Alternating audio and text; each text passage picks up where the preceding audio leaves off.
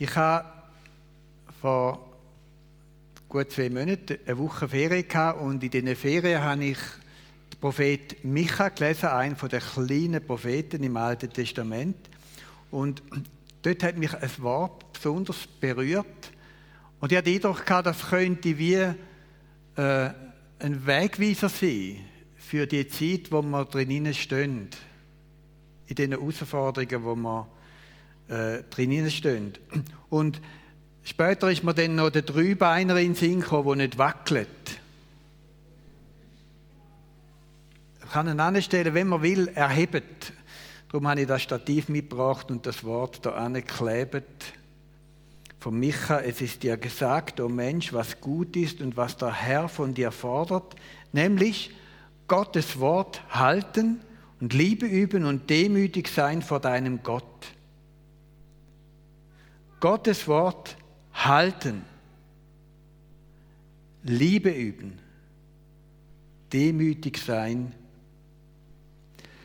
Ja, der erste Gedanke, eben Gottes Wort halten, ist eigentlich selbstverständlich. Jeder engagierte Christ möchte Gottes Wort halten. Aber wir wissen aus eigener Erfahrung, dass es gar nicht so einfach ist, sich dem Wort jeden Tag auch zuzuwenden. Jeden Tag in die Bibel zu lesen. Gott durch dieses Wort zu mir reden zu lassen. Wo der Josua seine Aufgabe antreten hat, als Nachfolger von Mose, dort mal unmittelbar vor der Landeinnahme von Kanaan, da hat ihm Gott eine sagenhafte Verheißung geschenkt, Josua Kapitel 1, Vers 5. Er sagt dort, es soll dir niemand widerstehen dein Leben lang. So wie ich mit Mose gewesen bin, so will ich auch mit dir sein. Ich will dich nicht verlassen, noch von dir weichen. Also da ist ja wie ein Blankoscheck und es ist auch eine gewesen. Und Gott hat ihm auch noch gesagt, wie der, der Scheck Kraft nicht verliert.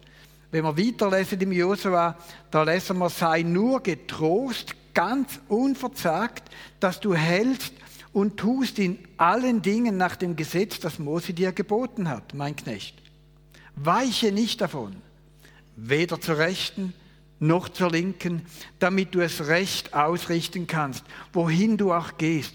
Und lass das Buch dieses Gesetzes nicht von deinem Munde kommen. Betrachte es Tag und Nacht, dass du hältst und tust in allen Dingen nach dem, was darin geschrieben steht. Dann wird es dir auf deinem Weg gelingen und du wirst es recht ausrichten. Betrachte Gottes Wort Tag und Nacht dass du hältst und tust in allen Dingen nach, der, nach, dem, was darin geschrieben ist. Eigentlich wiederholt der Micha da die Worte, wo Gott Josua schon gesagt hat. Es ist dir gesagt, Mensch, was gut ist, was der Herr von dir fordert, nämlich Gottes Wort halten. Das kann ganz schön herausfordernd sein, wenn wir im Alltag mit Sachen konfrontiert werden, wo nicht mit Gottes Wort übereinstimmen. Wir leben ja in einer dauernde Auseinandersetzung mit, ich meinte, mit den drei wichtigsten Stimmen in unserem Leben. Die eine Stimme ist in meinem Herz, in meinem Inneren, meine Gedanken, meine Wünsche, meine Ziele. Und dann gibt es noch zwei Stimmen von außen. Und ich möchte es mal ganz einfach umschreiben. Die eine, die böse Geister, und die andere, der gute Geist. Wir leben mitten in einer Gesellschaft, wo, sich schon längstens von Gottes Wort und Wille verabschiedet hat. Anstelle von Gott ist der Mensch geraten, treten. Jeder soll selber entscheiden, was für ihn gut ist und was nicht. Und die neueste Entwicklung ist, dass wir sogar darüber sollen entscheiden, ob wir Mann oder Frau sein wollen. Ungeachtet, wie wir geboren worden sind. Was wir dabei ausblendet, sind die Stimmen, wenn wir keine Autorität mehr anerkennen, wo über uns steht, dann sind wir der Stimme ausgeliefert, der Geister in uns und um uns. Wir müssen dann selber entscheiden, was recht ist und was nicht recht ist. Und genau vor dem hätte es Gott eigentlich bewahren aber wir haben uns anders entschieden. Kürzlich hat ein Buch übergeschenkt, geschenkt bekommen, als Gemeindeleitung. Und der Verfasser sagt unter anderem, dass wir unsere Kinder überfordern, wenn wir sie in den Mittelpunkt stellen. Es gibt ja Familien, wo sich alles nur noch um Kind drüllt. Die Eltern wollen kein Problem und darum erfüllen sie dem Kind einfach alle Wünsche. Gehen dort hin, wo die Kinder hin wollen, machen da, was die Kinder wollen. Die Kinder bestimmen das Programm. In Wirklichkeit sollten eigentlich Kinder Gehorsam lernen und sich in eine Gemeinschaft einfügen lernen. Und sie sollten lernen, sich an einer Autorität zu unterordnen. Im Mittelpunkt sollten nicht unsere Kinder stehen. Natürlich sollen wir unseren Kindern auch Wünsche erfüllen, aber im Mittelpunkt soll unser Schöpfer stehen, der lebendige Gott. Und da, was er uns sagt, was für uns wichtig ist. So lernen wir auch zu unterscheiden zwischen den bösen und den guten Geistern. Und wenn wir ehrlich in uns hineinschauen, dann spüren wir ja, wie die unglaublichen Auseinandersetzungen nicht nur in dieser Welt stattfinden, sondern in uns selber. Jesus hat gesagt, aus dem Herzen kommen böse Gedanken, Mord, Ehebruch, Unzucht, Diebstahl, falsches Zeugnis, Lästerung. Ich weiß nicht, verschrecken die ja manchmal auch ab diesen Gedanken, die so sich können abspielen plötzlich da sind, in meinem eigenen Herz. Woher kommen die Gedanken? Welche Geister haben sie inszeniert? Und dieses Denken, Fühlen, Wählen, oft in eine Richtung lenken, wo man im Grunde noch genau wissen, da ist nicht gut. Da landen wir in der Sackgasse.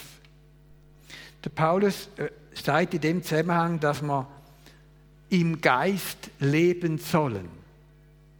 Dann werden wir die Begierden des Fleisches nicht vollbringen.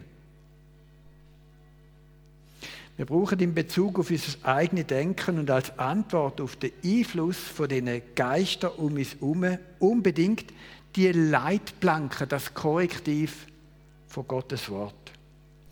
Und Paulus fordert uns auf, mit den Worten, zieht an die Waffenrüstung Gottes, damit ihr bestehen könnt gegen die listigen Anschläge des Teufels. Es geht grundlegend darum, dass man in allen Bereichen von unserem Leben Gott, Gottes Wort haltet, zu uns reden lassen. Und da können wir nur, wenn wir einerseits Gottes Wort kennen und immer wieder neu zu uns reden lassen als der einzig gültige Maßstab in allen Fragen, die uns im Leben bewegen. Und darum möchte ich heute Morgen wieder die ganz schlichte Frage stellen, ich habe sie auch schon gestellt. Welche Bedeutung hat die Bibel in deinem Leben?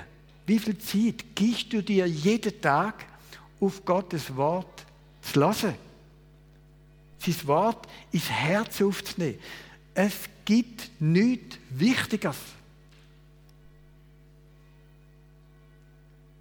Die Psalmen fangen, die fangen genau so an. Psalm 1. Wohl dem, der nicht wandelt im Rat der Gottlosen, noch tritt auf dem Weg der Sünder, noch sitzt, wo die Spötter sitzen, sondern hat Lust am Gesetz des Herrn, sinnt über seinem Gesetz Tag und Nacht. Der ist wie ein Baum, gepflanzt an den Wasserbächen, der seine Frucht bringt zu seiner Zeit und seine Blätter verwelken nicht. Und was er macht, das gerät wohl. Wir können es anschauen, wenn wir es wollen. Aber wenn du dir keine Zeit nimmst für Gottes Reden zu dir, dann fehlt dir die grundlegende Stütze in deinem Leben. Dann fehlt dir die Leitplanken im Glauben. Das Leben als Christ in dieser Welt man kann es auch hier sagen, das Stativ kann nicht auf zwei Beinen stehen.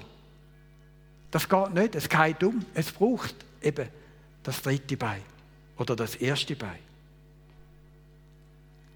weiß nicht, wer sich von euch schon hat tätowieren lassen. Ich möchte euch ermutigen, tätowiert euer Herz mit Gottes Wort. Lernet Micha 6, den Vers auswendig. Wiederholen den in den nächsten Wochen, jeden Tag, auf Schritt und Tritt, immer wieder, bis er euer Fleisch und Blut um, eingeht und bis er verwacht in der Nacht und Micha 6, 8 vor euch habt. Tätowier dein Herz unauslöschlich mit Gottes Wort, wo du auswendig lernst und auf ewig verinnerlichen tust. Es ist dir gesagt, o oh Mensch, was gut ist, was der Herr von dir fordert, nämlich Gottes Wort halten und Liebe üben.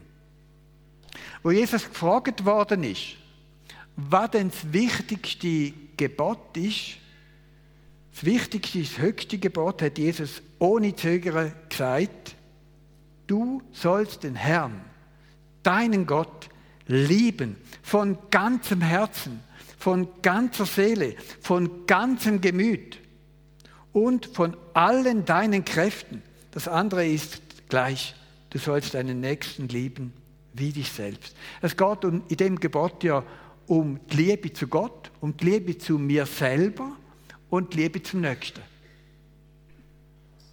Die Liebe, so sagt Jesus, ist das wichtigste Kennzeichen von seinen Nachfolgern. Und es gibt einen einfachen Test, wie man ein bisschen Temperatur messen von unserer Liebe im Leben. Und zwar einfach, wenn habe ich, wenn hast du das letzte Mal jemandem Freude gemacht? Wem hast du das letzte Mal eine Wertschätzung zum Ausdruck gebracht? Wenn hast du, wem hast du etwas Gutes tun? Liebe ist nicht nur ein gutes Gefühl, sondern es hat handfeste Auswirkungen in meinem Leben. Und es gibt nichts, was Leben so lebenswert macht, wie ausgelebte Liebe. Es tut einfach gut, wenn man jemanden glücklich machen kann. Aber da fängt oft auch damit an, dass man sich selber auch etwas gönnt. Wer sich selber nichts gönnt, der wird auch schwer haben, anderen etwas Gutes zu gönnen. Was uns auch herausfordern kann, ist die Liebe gegenüber einer Person, die es uns schwerfällt. Der Freund zu lieben, ihm etwas Gutes zu tun, das ist ja nicht schwer. Das kann jeder. Aber um jemandem etwas Gutes gönnen, wo mir auf den Wecker geht, wo sogar mein Find ist, dann wird es schwierig. Aber Jesus fordert uns auf, liebt eure Feinde. Tut wohl denen, die euch hassen. Segnet, die euch fluchen. Und wenn wir das tun, dann sagt der Paulus, dann wird es richtig heiß. Paulus hat geschrieben, der Römer, wenn deinen Feind hungert, gib ihm zu essen. Wenn dein Feind Durst hat, gib ihm zu trinken. Wenn du das tust, so wirst du feurige Kohlen auf sein Haupt sammeln. Das ist heiß. Die Bibel fordert uns auf, gut zu tun, wo auch immer, solange wir noch Zeit haben, besonders an unseren gläubigen Brüdern und Schwestern. Melanie und Markus Giger beschreiben in dem Büchlein mitten im Sturm, wie sie den überraschenden Tod von ihrem Sohn Micha im Säuglingsalter ganz früh nach der Geburt verloren haben. Und wie sie das verarbeitet haben.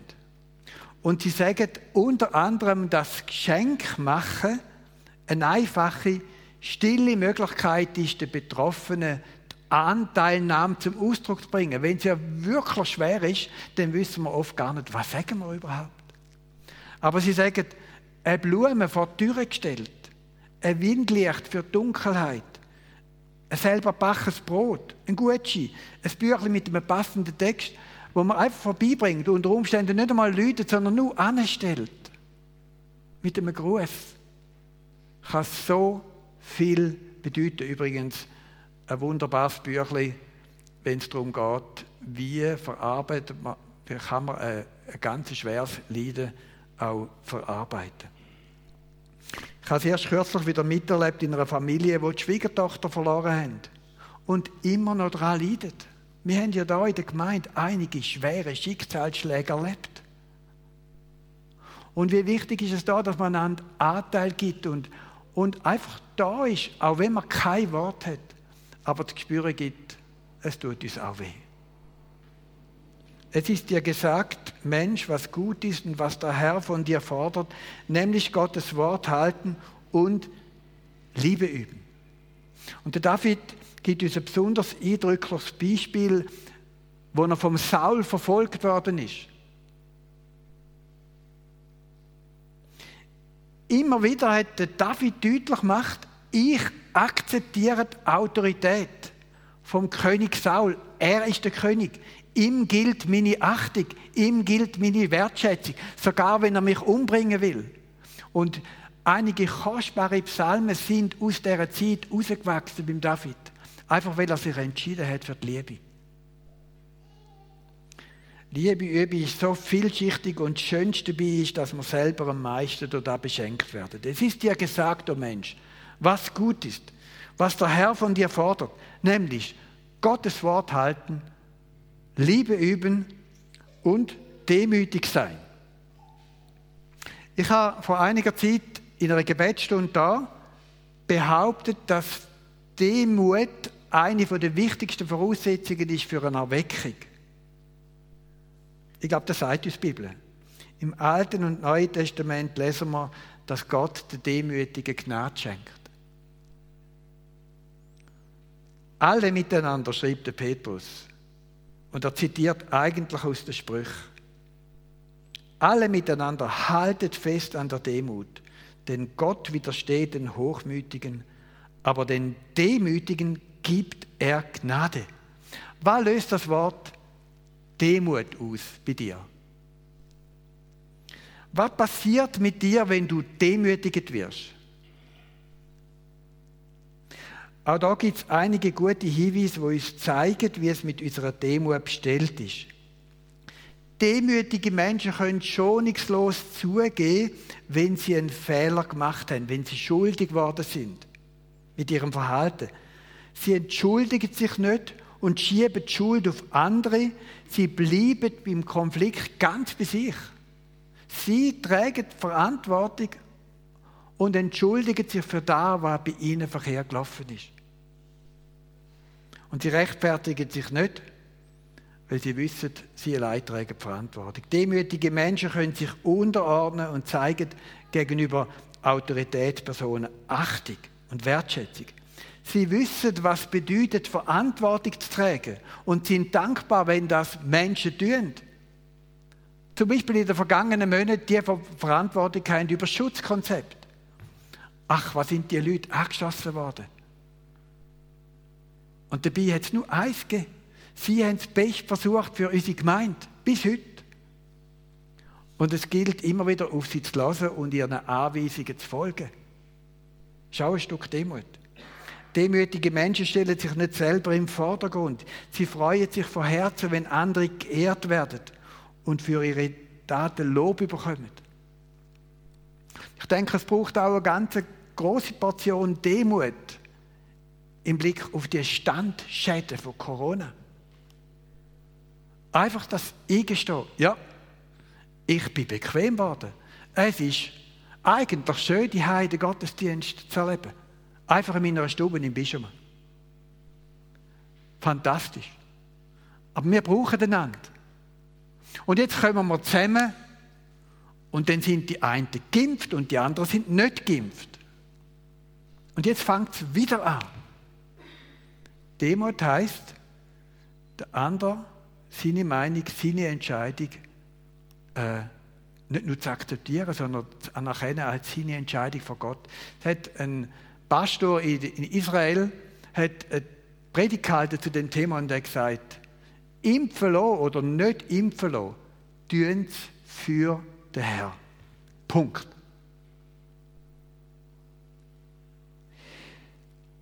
Jesus gibt uns eine wichtige Einladung mit dem Wort, kommt her zu mir alle, die ihr mühselig und beladen seid, ich will euch erquicken. Nehmt auf euch mein Joch, lernt von mir, denn ich bin sanftmütig und von Herzen demütig, so werdet ihr Ruhe finden für eure Seelen. In den beiden Worten Sanftmut und Demut steckt das Wort Mut. Da macht deutlich, dass diese Stelle nichts ist für Weicheier.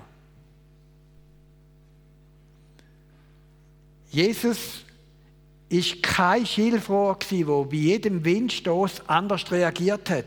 Er ist aus dem Kampf mit Satan als Sieger hervorgegangen. Und wisst ihr warum? Weil er demütig war vor seinem Gott. Wahrscheinlich liegt das Geheimnis der Stärke im Demütigsein vor meinem Gott. Wer ist mein Gott? Wenn es 100% der lebendige Gott ist, der Vater von Jesus Christus, dann kann uns niemand, nichts scheiden von seiner Liebe. Dann können wir über Mauern springen. Dann können wir mit allem, was uns belastet, zu Jesus kommen und von Jesus lernen. Und was können wir von Jesus lernen? Jesus sagt Sanftmut und Demut. Und wie lernen wir das? Demut bedeutet auch, dass wir Ja sagen lernen zu Gottes Weg mit uns.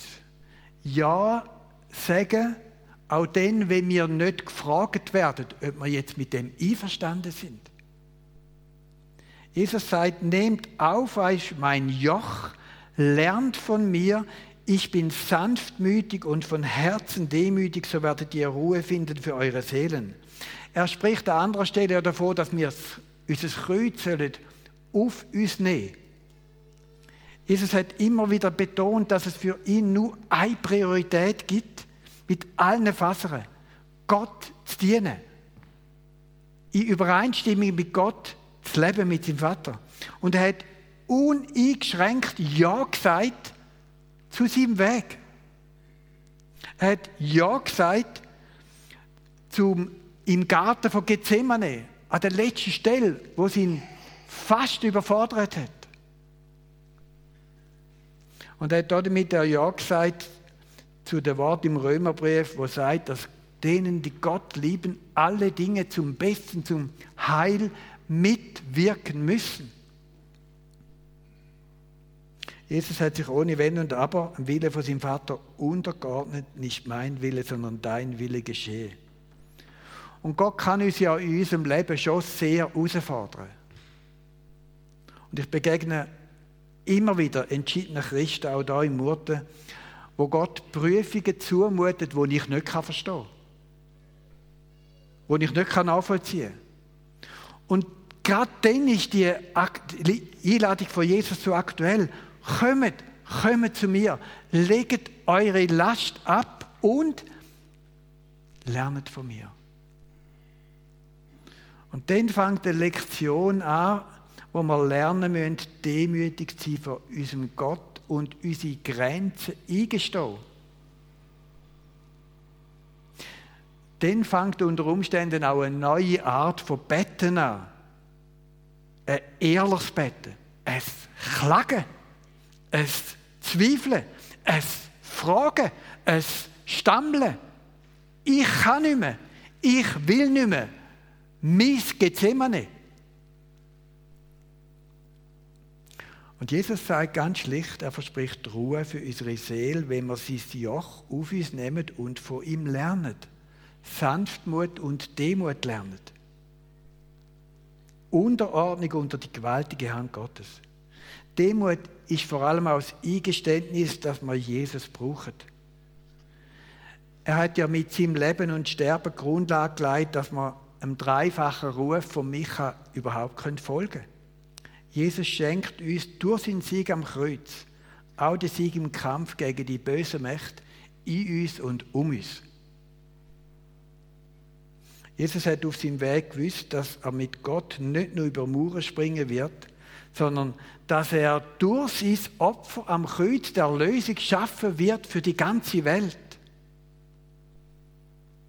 Und er hat mit seinem Leben bestätigt, nur mit Gott werden wir Sieger sein. Der Paulus sagt, ich vermag alles durch den, der mich mächtig macht. Christus. Der Thomas Merten meint, Demut ist das sicherste Zeichen von Stärke. Nochmal, Demut ist das sicherste Zeichen von Stärke. Demut, wo vom tiefsten Herzen einstimmt, das Wort von Jesus, ich bin der Weinstock. Ihr seid die Reben. Wer in mir bleibt und ich in ihm, der bringt viel Frucht. Ohne mich könnt ihr nichts tun. Ohne mich könnt ihr nichts tun. Es ist dir gesagt, Mensch, was gut ist, was der Herr von dir fordert, nämlich Gottes Wort halten, Liebe üben und demütig sein vor deinem Gott. Vater im Himmel, wir stehen vor dir. Du hast Micha, die Prophet, eingehaucht durch den Geist. Und wir stehen neu vor diesen Worten, wo wir spüren, sie sind wahr. Und es lohnt sich, sich daran zu halten. Und du weißt, was das bedeutet für unser Leben. Herr, du kennst unsere grossen Siege, die wir feiern dürfen, unsere Ziele, die wir erreichen können. Du siehst, wie wir das Leben geniessen können in dieser Welt, in deiner wunderbaren Schöpfung. Aber du siehst auch all das Zerbrochene. Dort, Herr, wo wir uns ganz schwer tun, zum Ja sagen, dort, wo du uns hineinführst, in Demut. Ins Loslassen vor dir. Ins Vertrauen, dass du einen guten Weg für uns beraten hast, auch durchs Leiden durch. Weil du ein wunderbares Ziel gesteckt hast für unser Leben. Und danke, dass wir den Bund, wo der Micha, der Prophet, das Volk herausgefordert hat, dass wir den Bund auch wieder dürfen erneuern heute Morgen. Und dir einfach sagen, ja Herr, wir wollen dein Wort halten. Ja Herr, wir wollen Liebe üben. Ja Herr, und wir wollen den Lektionen standhalten, wo du uns Demut und Sanftmut lehrst. Danke, Herr, dass du mit uns unterwegs bist, bis wir am Ziel sind. Du lässt uns nicht los. Wir beten dich an. Amen.